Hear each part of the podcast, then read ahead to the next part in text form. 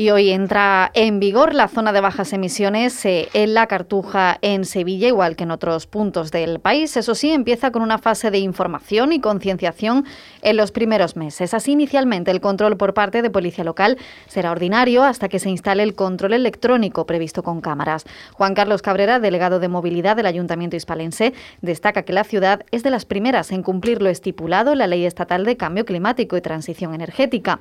Además, explica que esta primera fase define define dos áreas específicas donde no estará permitido circular con vehículos de gasolina matriculados antes del año 2000 y diésel anteriores al 2006.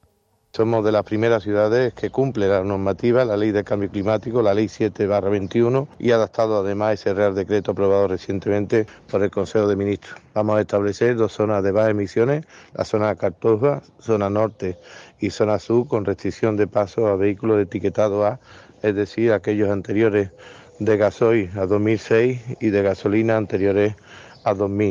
Será en un horario acotado de 7 de la mañana a 7 de la tarde, salvo una serie de excepciones que tratan de garantizar la actividad en el interior de la cartuja, el transporte público o los servicios de emergencias. Juan Carlos Cabrera.